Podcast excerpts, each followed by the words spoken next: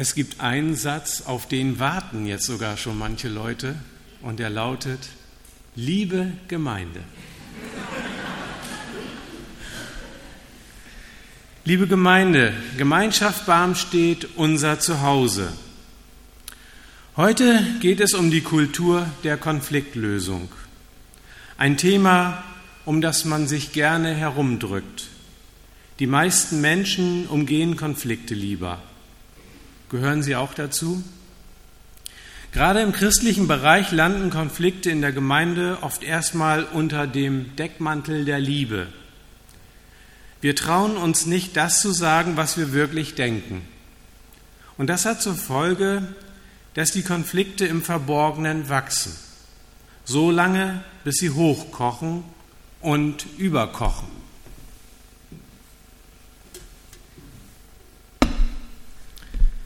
Wie ein Topf mit Kartoffeln. Wir stellen die Herdplatte mit den Kartoffeln auf die höchste Stufe und dann auf einer anderen Herdplatte braten wir schon mal das Fleisch an und nebenbei waschen wir noch das Gemüse und ganz plötzlich passiert das, was schon tausendmal passiert ist. Der Topf mit den Kartoffeln kocht über und das Wasser ergießt sich über die Herdplatte und man wird herausgerissen aus der Arbeit und muss schnell handeln. Alles schon erlebt. Ich weiß, wovon ich spreche. Und ganz ehrlich, ich mag das Geräusch von überkochendem Wasser überhaupt nicht. Kennen Sie das auch? Warum passiert denn das immer wieder? Ich denke, weil unsere Aufmerksamkeit nicht da ist, wo sie sein sollte. Wir beschäftigen uns lieber mit anderen Dingen, am liebsten gleichzeitig. Also ich will das Bild jetzt nicht überstrapazieren, aber ihr versteht, was ich meine. Konflikte entstehen im Verborgenen. Sie brauchen Zeit, um zu wachsen. Und wenn Sie genug Energie, so wie das Kartoffelwasser aufgenommen haben, wenn Sie genug Futter erhalten haben, dann geht es meistens ganz schnell. Dann explodiert irgendwer. Und das hat Folgen. Bis dahin, dass man sich für immer trennt. Mit dem oder mit der will ich nichts mehr zu tun haben. So weit muss es aber nicht kommen.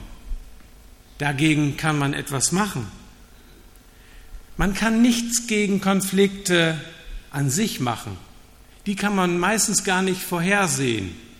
Und wir haben jetzt gerade mit der Hamburg-Geschichte gesehen, da hat die Polizei sich vorbereitet auf Konflikte und es ging trotzdem daneben. Man konnte es nicht unter Kontrolle halten.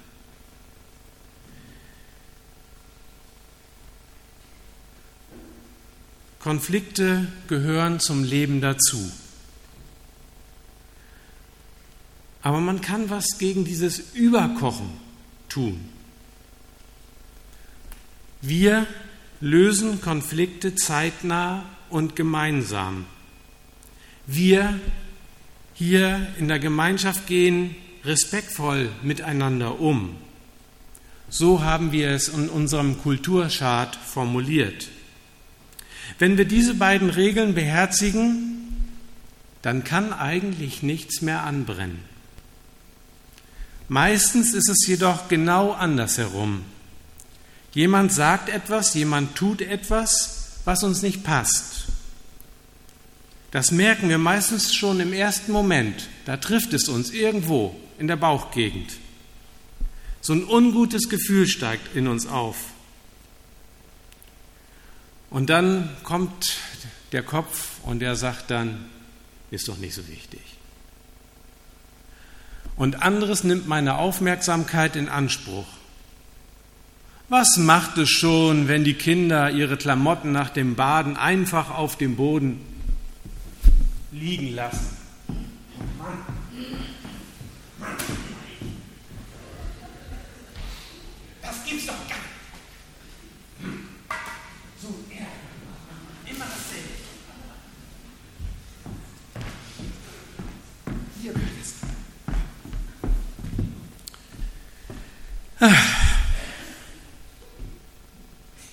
Ach ja, was macht es schon, wenn die Kinder ihre Klamotten nach dem Baden einfach auf dem Boden liegen lassen? Und dann gehe ich ins Wohnzimmer und entdecke überall die leeren Höhlen von Süßigkeiten.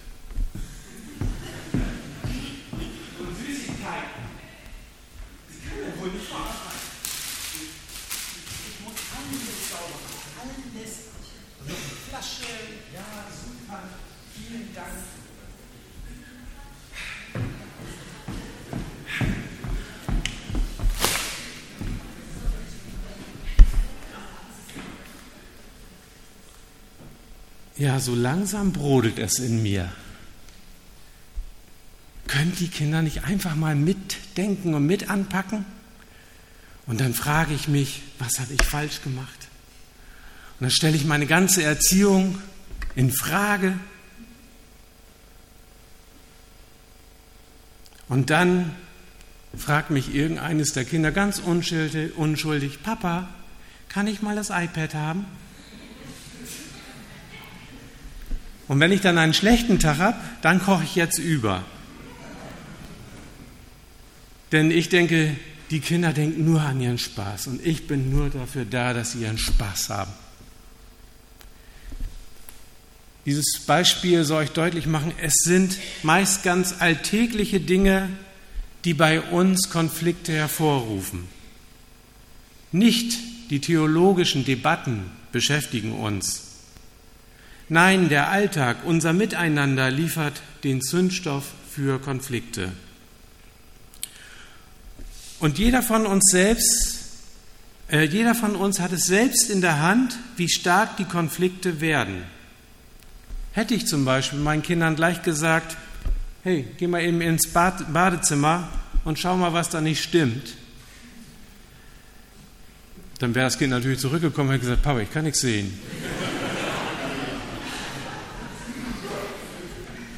Aber ich hätte dem Kind ja liebevoll die Augen öffnen können. Aber dann wäre der Zündstoff schon weg gewesen. Wenn ich allerdings anfange, mich selbst in Frage gestellt zu sehen durch das, was andere tun, dann bin ich nicht mehr frei.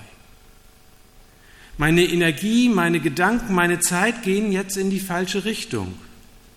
Anstatt mich mit dem zu beschäftigen, was ich gerne tue, beschäftige ich mich mit dem, was bei mir einen Ärger auslöst. Und dann kann man ja das noch ein bisschen eskalieren und mit anderen darüber sprechen. Und ich kann mir ja Rückendeckung holen, weil ich eine Bestätigung brauche, dass meine Sicht der Dinge richtig ist. Und so bekommen Konflikte richtig Energie. Und plötzlich steht nicht die Liebe, sondern das, was richtig oder falsch ist, im Vordergrund. Und plötzlich meinen wir etwas, was aus unserer Sicht falsch ist, bekämpfen zu müssen. Das kann man doch nicht durchgehen lassen. Wo kommen wir denn dahin? Wie hilfreich ist da der Satz, wir lösen unsere Konflikte zeitnah und gemeinsam. Und der andere ist ebenso wichtig. Wir gehen respektvoll miteinander um. Das bedeutet, wir beziehen den anderen ein in die Lösung des Konflikts. Wir schreiben dem anderen nicht vor, was er zu tun und zu lassen hat, sondern wir reden mit ihm. Was sein Verhalten bei uns ausgelöst hat, und wie seine Sicht der Dinge ist. Obwohl da etwas ist, was uns stört, gehen wir wertschätzend miteinander um. Wir fragen nach. Wir hören seine oder ihre Sicht der Dinge und wir vereinbaren gemeinsam, wie wir die Sache in Ordnung bringen.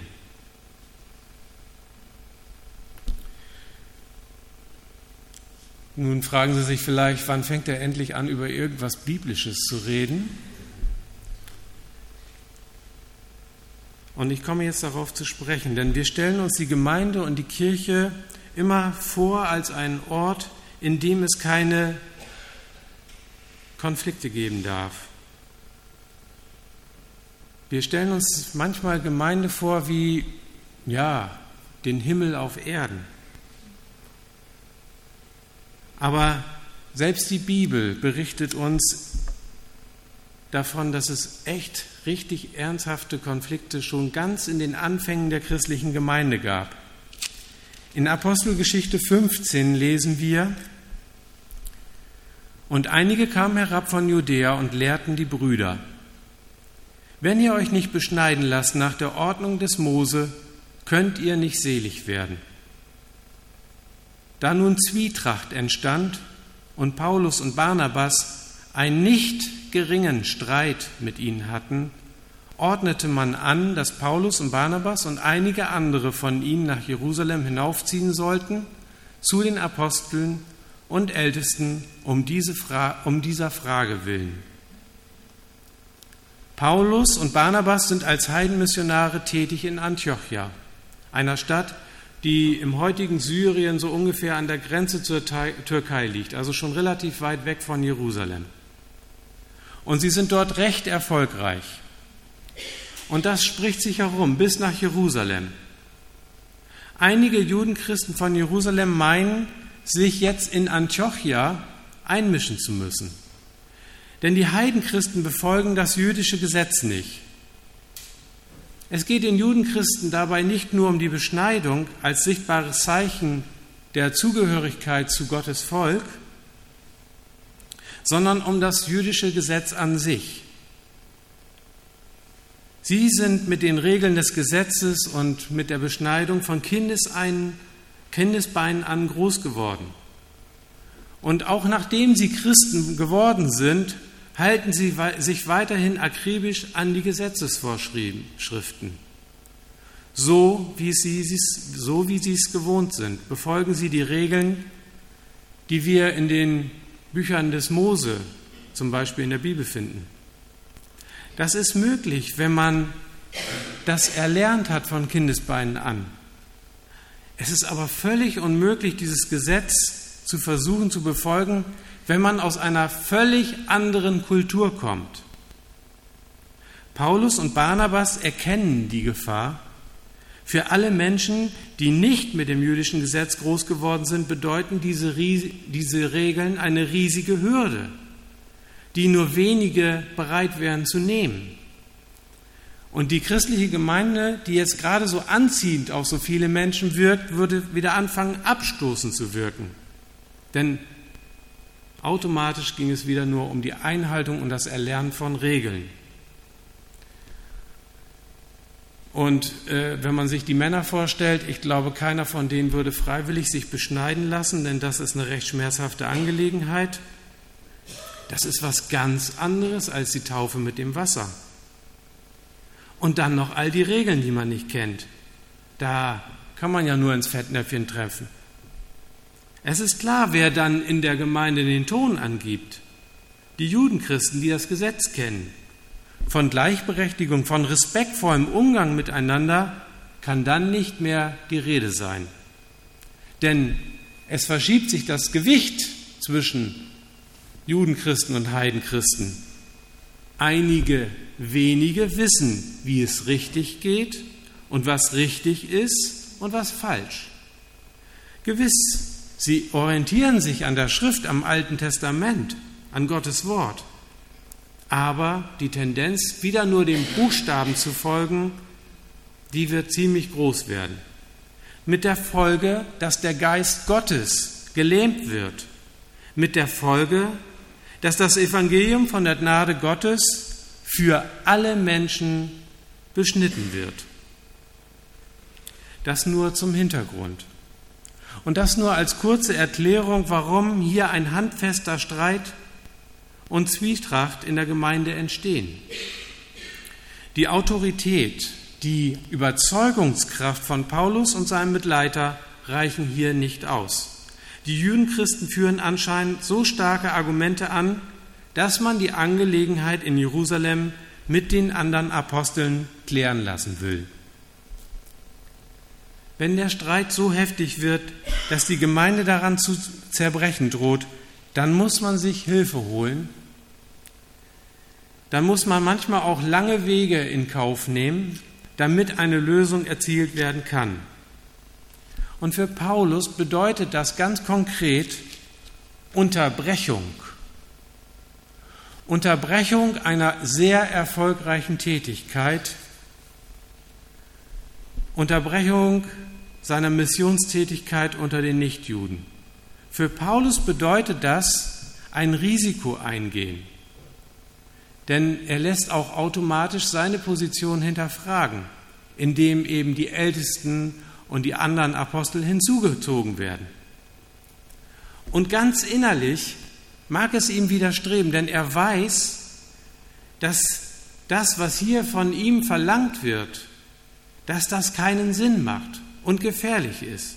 Und alle Argumente sprechen für ihn. Und er könnte rein theoretisch sagen, Leute, geht ihr mal wieder zurück in euren Laden, hier ist mein Laden, tschüss. Aber er macht es nicht. Er lässt sich unterbrechen und geht zurück mit denen nach Jerusalem.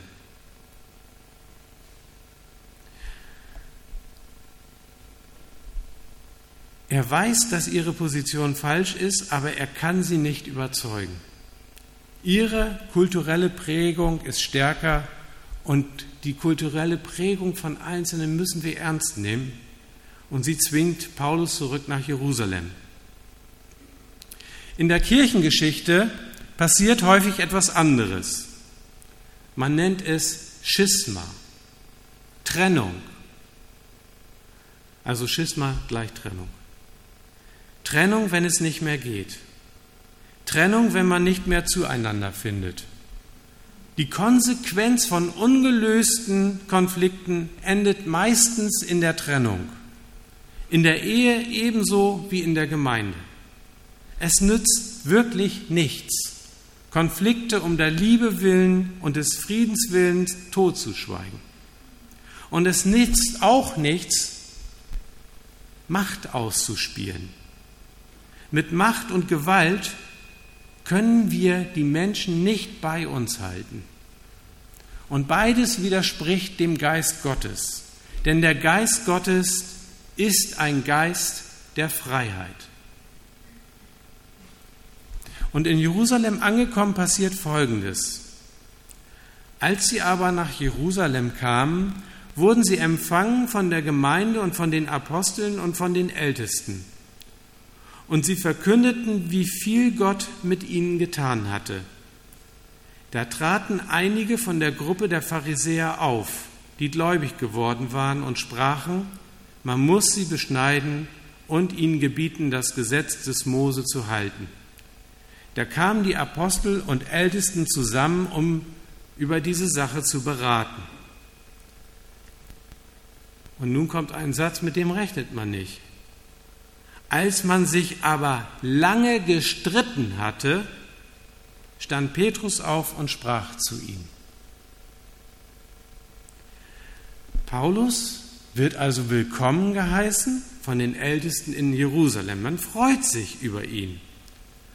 Und er berichtet von seinen Erlebnissen mit Gott, seinen Erfahrungen mit dem Geist Gottes.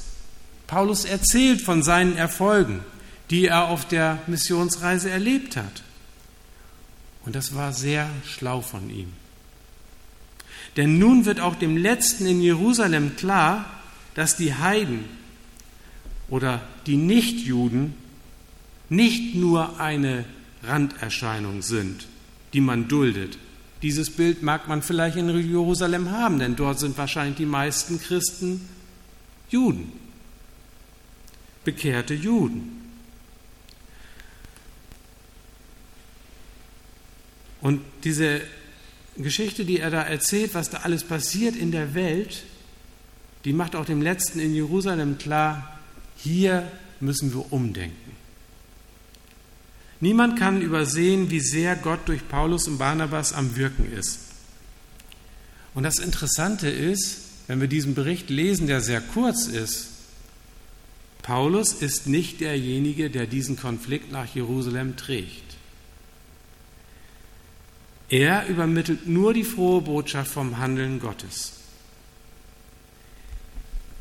Nur die gläubigen Pharisäer, die können das nicht stehen lassen, die können das nicht aushalten, was er da berichtet. Und sie sagen, Leute, es ist ja alles gut und schön, aber das Gesetz, mit dem wir groß geworden sind, das gilt doch auch was. Und sie sagen, man muss sie beschneiden und ihnen gebieten, das Gesetz des Mose zu halten. Und dann eskaliert ein richtig großer Streit unter den Ältesten und Aposteln.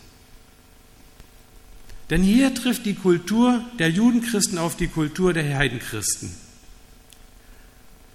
Und man möchte ja gerne mal in die Protokolle schauen und sehen, was da alles vorgebracht worden ist.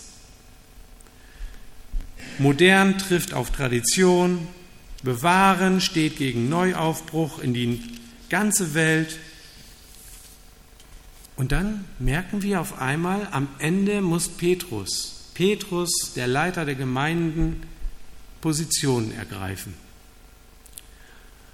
Und ich zitiere aus Apostelgeschichte 15, er sagt, warum versucht ihr denn nun Gott dadurch, dass ihr ein Joch auf, die, auf den Nacken der Jünger legt, das weder unsere Väter noch wir haben tragen können?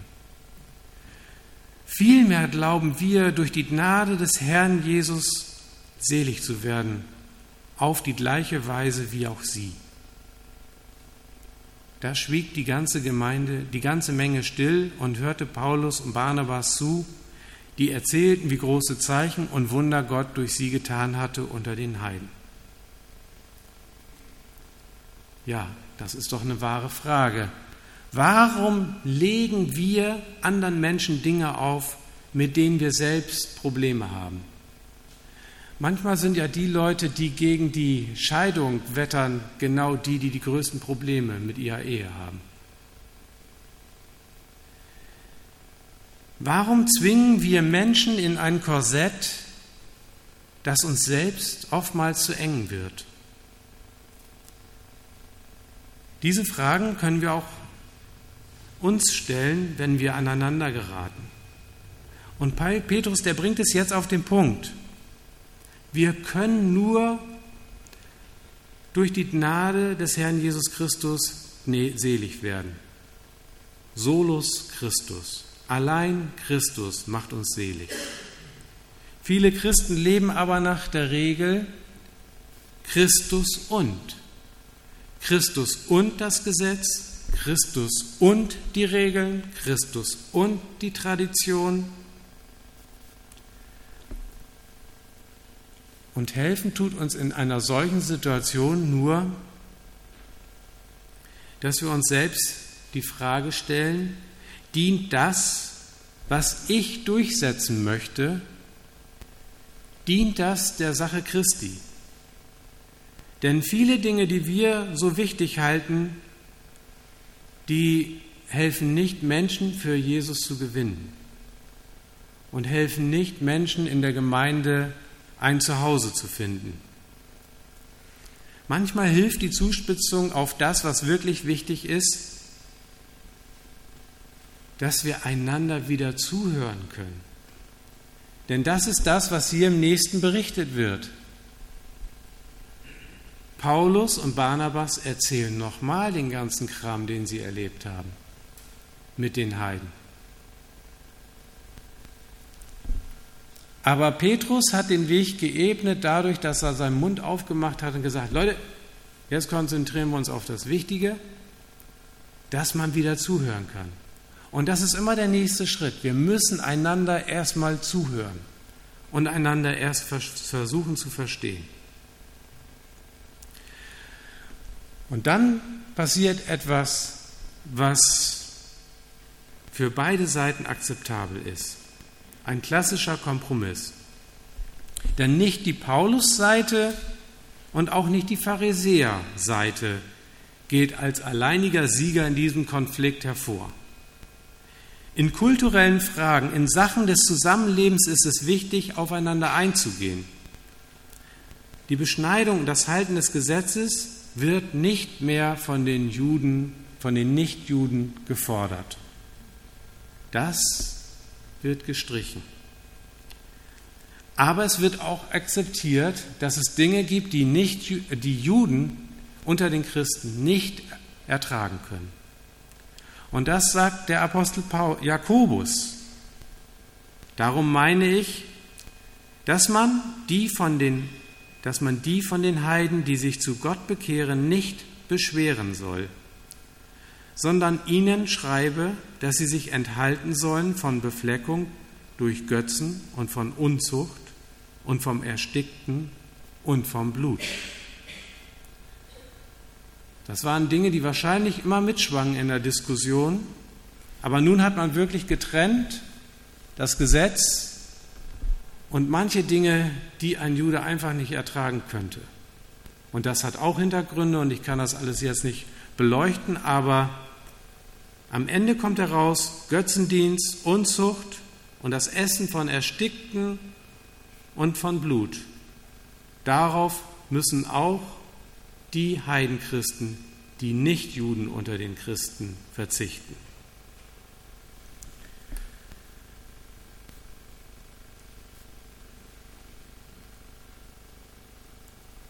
Lasst mich zusammenfassen. Konflikte kann, man, kann es immer mal wieder geben in der Gemeinde. Sie gehören dazu. Und um Lösung muss manchmal hart gerungen werden. Wir können die Konflikte innerhalb der Gemeinde und untereinander lösen, wenn wir einander respektieren. Und der Respekt, der geht manchmal so weit, dass wir uns unterbrechen lassen in unseren erfolgreichen Tätigkeiten und salopp gesagt mit den Störenfrieden mitgehen, ihnen zuhören, aber auch dafür kämpfen, dass wir selbst gehört werden. Interessant an diesem Text in der Bibel ist doch, dass andere als Paulus die entscheidenden Worte sagen, die die Gemeinde wieder zusammenbringen. Und das gehört auch dazu, wenn wir über Konfliktlösung in der Gemeinde sprechen. Es gehört nämlich dazu, dass wir uns nicht aus den Konflikten, die andere miteinander haben, heraushalten, sondern dass wir uns einmischen und für eine Lösung, mit der beide Seiten leben können, arbeiten. Und das ist nicht immer leicht, aber manchmal müssen wir wirklich Positionen beziehen und klärende Worte sprechen. Und das Wichtigste dabei ist, dass wir Gottes Handeln und seinen Willen dabei immer im Blick haben. Und deshalb steht in unserem Kulturchart, wir benennen Konflikte und Probleme und stehen dazu.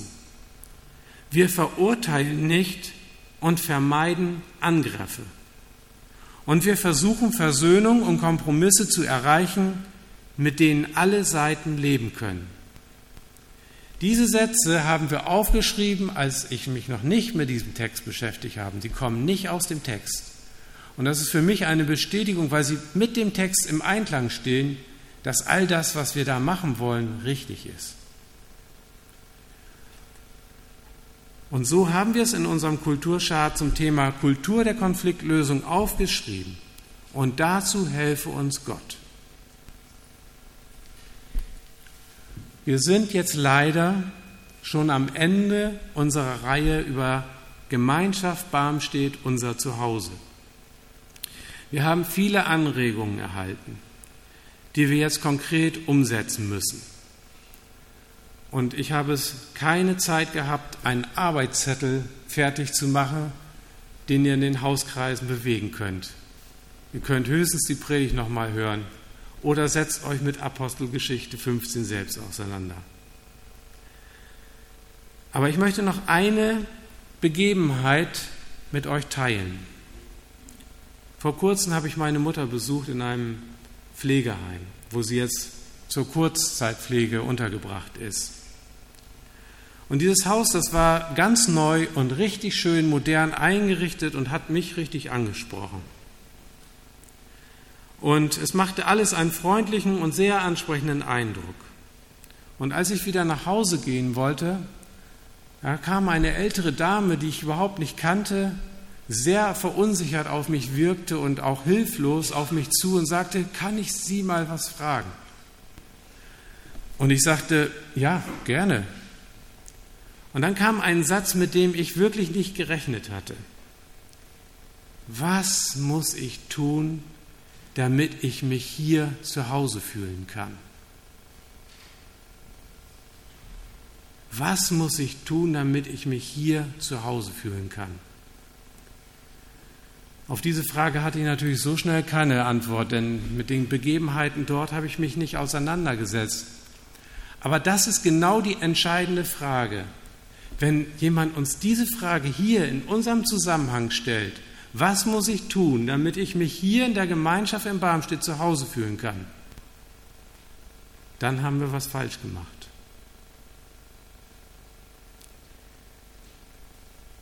Wenn jemand uns diese Frage stellt, dann haben wir was falsch gemacht.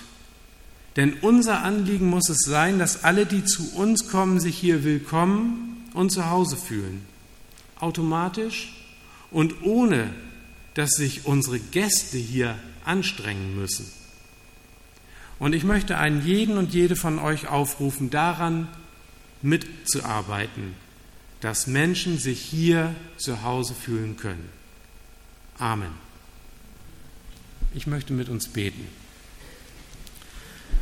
Herr Jesus Christus, wir danken dir für unsere Gemeinde, unsere Kreise und die vielen Veranstaltungen, in denen wir zusammenkommen. Wir danken dir für alle, die bei uns mitarbeiten und helfen, das zu tun, was getan werden muss, dass andere sich hier bei uns zu Hause fühlen können. Dabei entstehen auch immer wieder Konflikte. Hilf uns, die Dinge rechtzeitig zu benennen und zu besprechen. Hilf uns, gemeinsam nach Lösungen zu suchen, die für alle Seiten akzeptabel sind. Hilf uns, durch deinen Geist respektvoll und liebevoll miteinander umzugehen. Amen.